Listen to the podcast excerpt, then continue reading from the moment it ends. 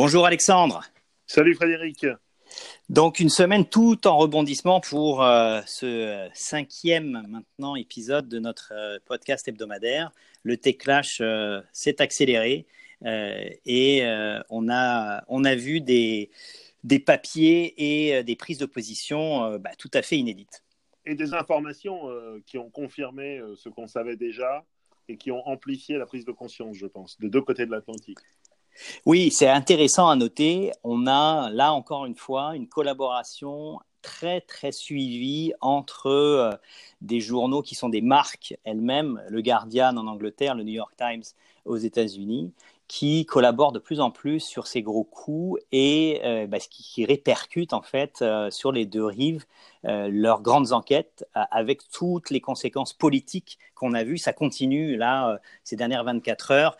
il y a des révélations sur la façon dont la campagne du Brexit a été influencée par Cambridge Analytica. Le moment en ce moment est très complexe avec le Brexit en Angleterre euh, le fait que ces révélations-là arrivent, euh, ben, ça, vient euh, encore jeter le trouble. C'est ce qu'on avait prévu dans notre premier épisode.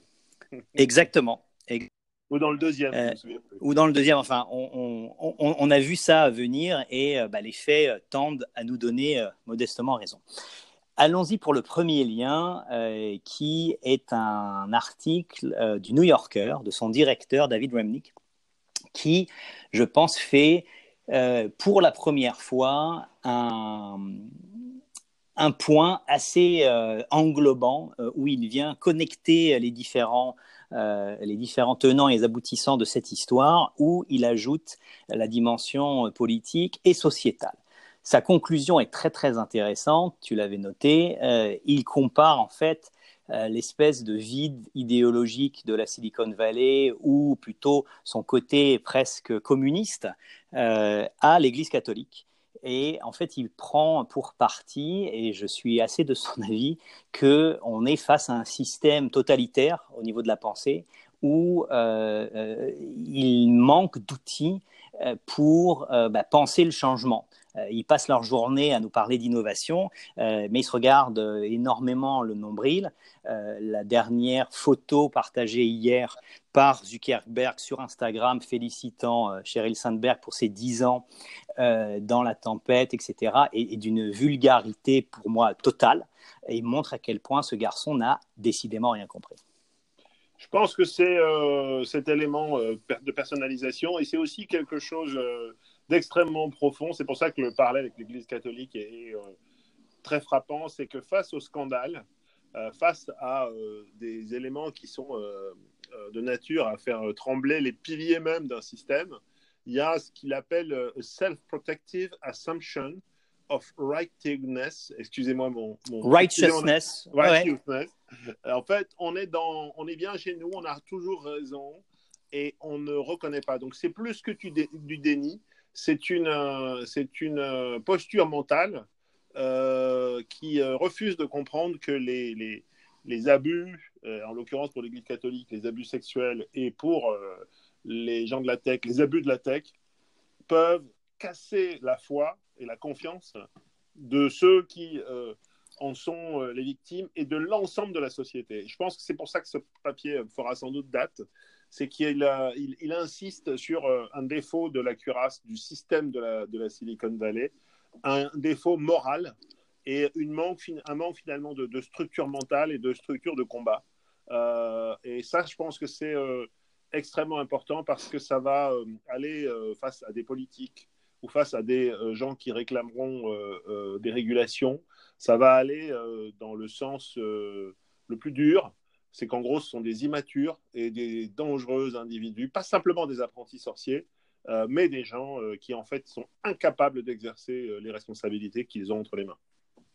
Et c'est exactement les leçons historiques dont on a parlé à plusieurs reprises, qui devraient être méditées, mais tous ces gens-là soit méconnaissent, soit se contrefichent de l'histoire, bah, malheureusement souvent l'histoire se rappelle à leurs bons euh, souvenirs. Si tu me permets juste une dernière incise, on voit dans le papier euh, de Remnick euh, bah, une certaine posture là très intéressante euh, qui n'est pas sans rappeler les différents appels que tu sais euh, je fais écho depuis quelques années sur nous sommes en 1788. Alors est-ce que la tech est en 1788 L'avenir très très proche va nous le dire, notamment sur le fait que euh, les républicains et ces nouveaux du Sénat et de la Chambre des représentants commencent à dire eux aussi ça suffit, on aimerait que Zuckerberg vienne.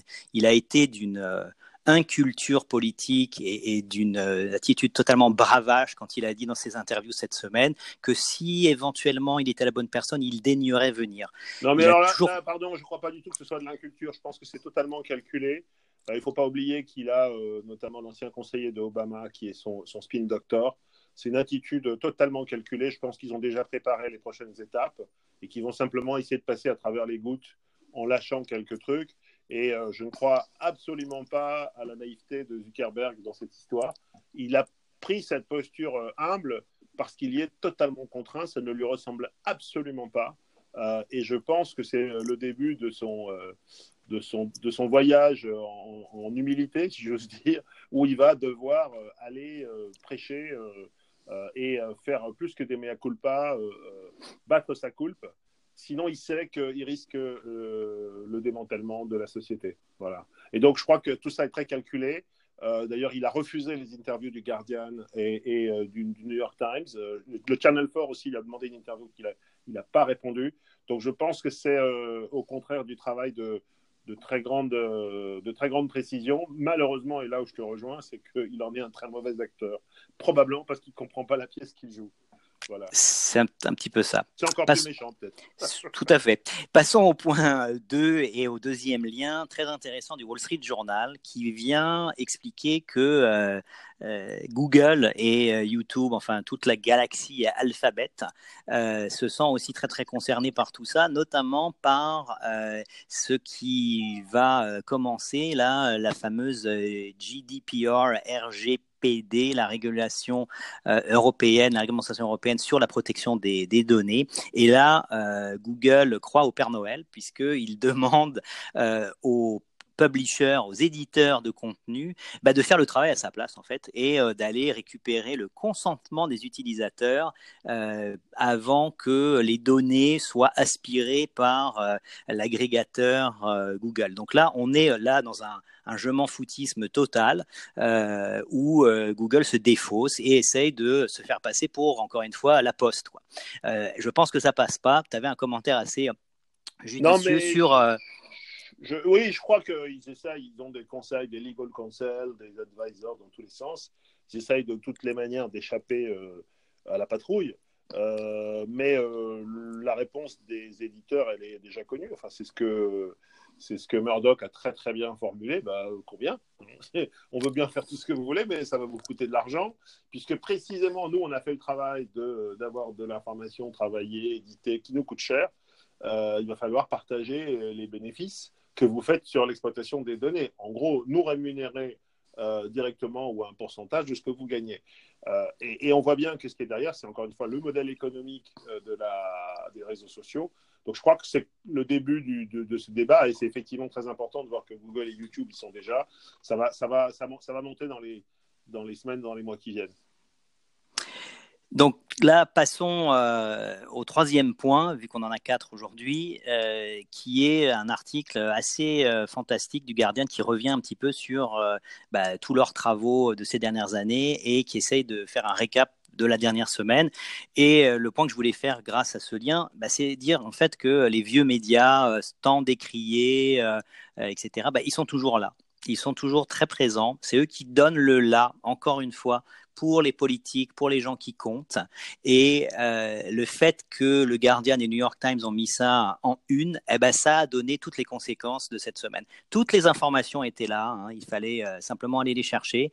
Euh, le fait que maintenant qu'on ait des médias de référence, dits de référence, qui se font l'écho et le porte-voix de toutes ces informations, ben, ça donne tout son poids à ce tech je, suis tout à fait d'accord avec toi, hein, parce que c'est un peu la revanche, c'est le retour des, le retour des, papilles, euh, des vieux médias qui donnent une bonne leçon aux, gamins. Alors, c'est vrai, euh, avec euh, des nuances extrêmement fortes, parce que ces deux journaux ont une véritable indépendance, ont encore des rédactions et des moyens qui leur permettent de faire des enquêtes de longue haleine. et moi, pour l'avoir vu sur Spicy, ont la capacité d'imposer l'agenda, la vieille fonction des médias, agenda setting function, qui était très connue quand on était dans l'ancien monde.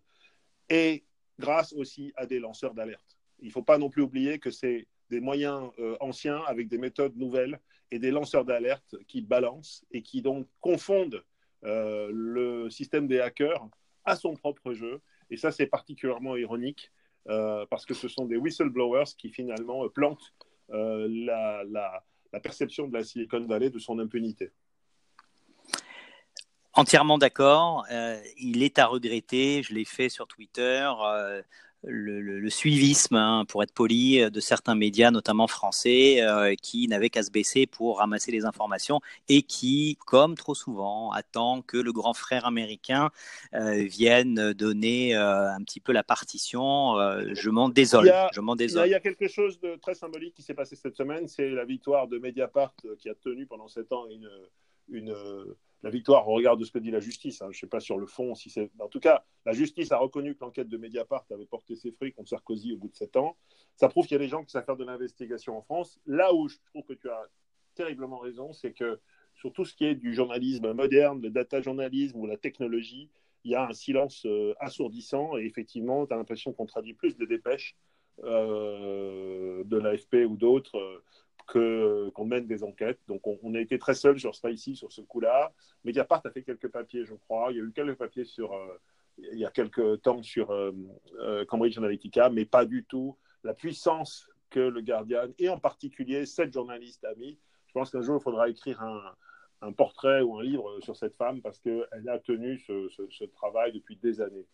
Moi, je voulais terminer sur un, justement, pour aller au-delà du Tech Clash, comprendre pourquoi les choses ne sont pas non plus totalement finies, un très bon papier du euh, MIT, de la revue Tech du MIT, qui dit eh ben, comment euh, manipuler Facebook et Twitter plutôt qu'ils ne vous manipulent, en essayant de sortir euh, six produits ou six manières de se comporter pour renverser la vapeur et donc faire le retour de bâton du retour de bâton en tant qu'individu. Et c'est là qu'on se rend compte qu'il ne faut pas jeter le bébé avec l'eau du bain. Ce que Facebook, Google et autres apportent, ce sont d'authentiques services. Ce qui est en cause, c'est leur manière de gérer leur business model et leur totale irresponsabilité euh, sur le plan politique. Mais quand on regarde les produits qui pourraient se substituer, ou quand on regarde la manière euh, que l'on devrait, enfin, la manière dont on devrait se servir des outils, on se rend compte que c'est pas si simple et qu'ils sont pas morts. Et j'en voudrais pour preuve ce qui s'est passé hier aux États-Unis.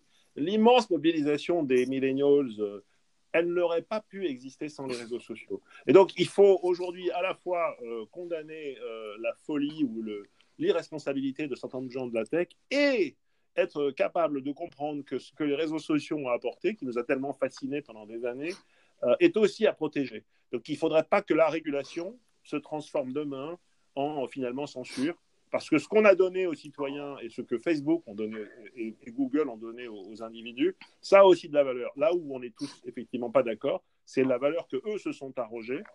Euh, et quand on regarde la tech, on se rend compte que peu de gens finalement ont réussi à proposer des, formules aussi euh, simples d'accès, aussi puissantes et efficaces que ce que ces boîtes euh, ont, réussi.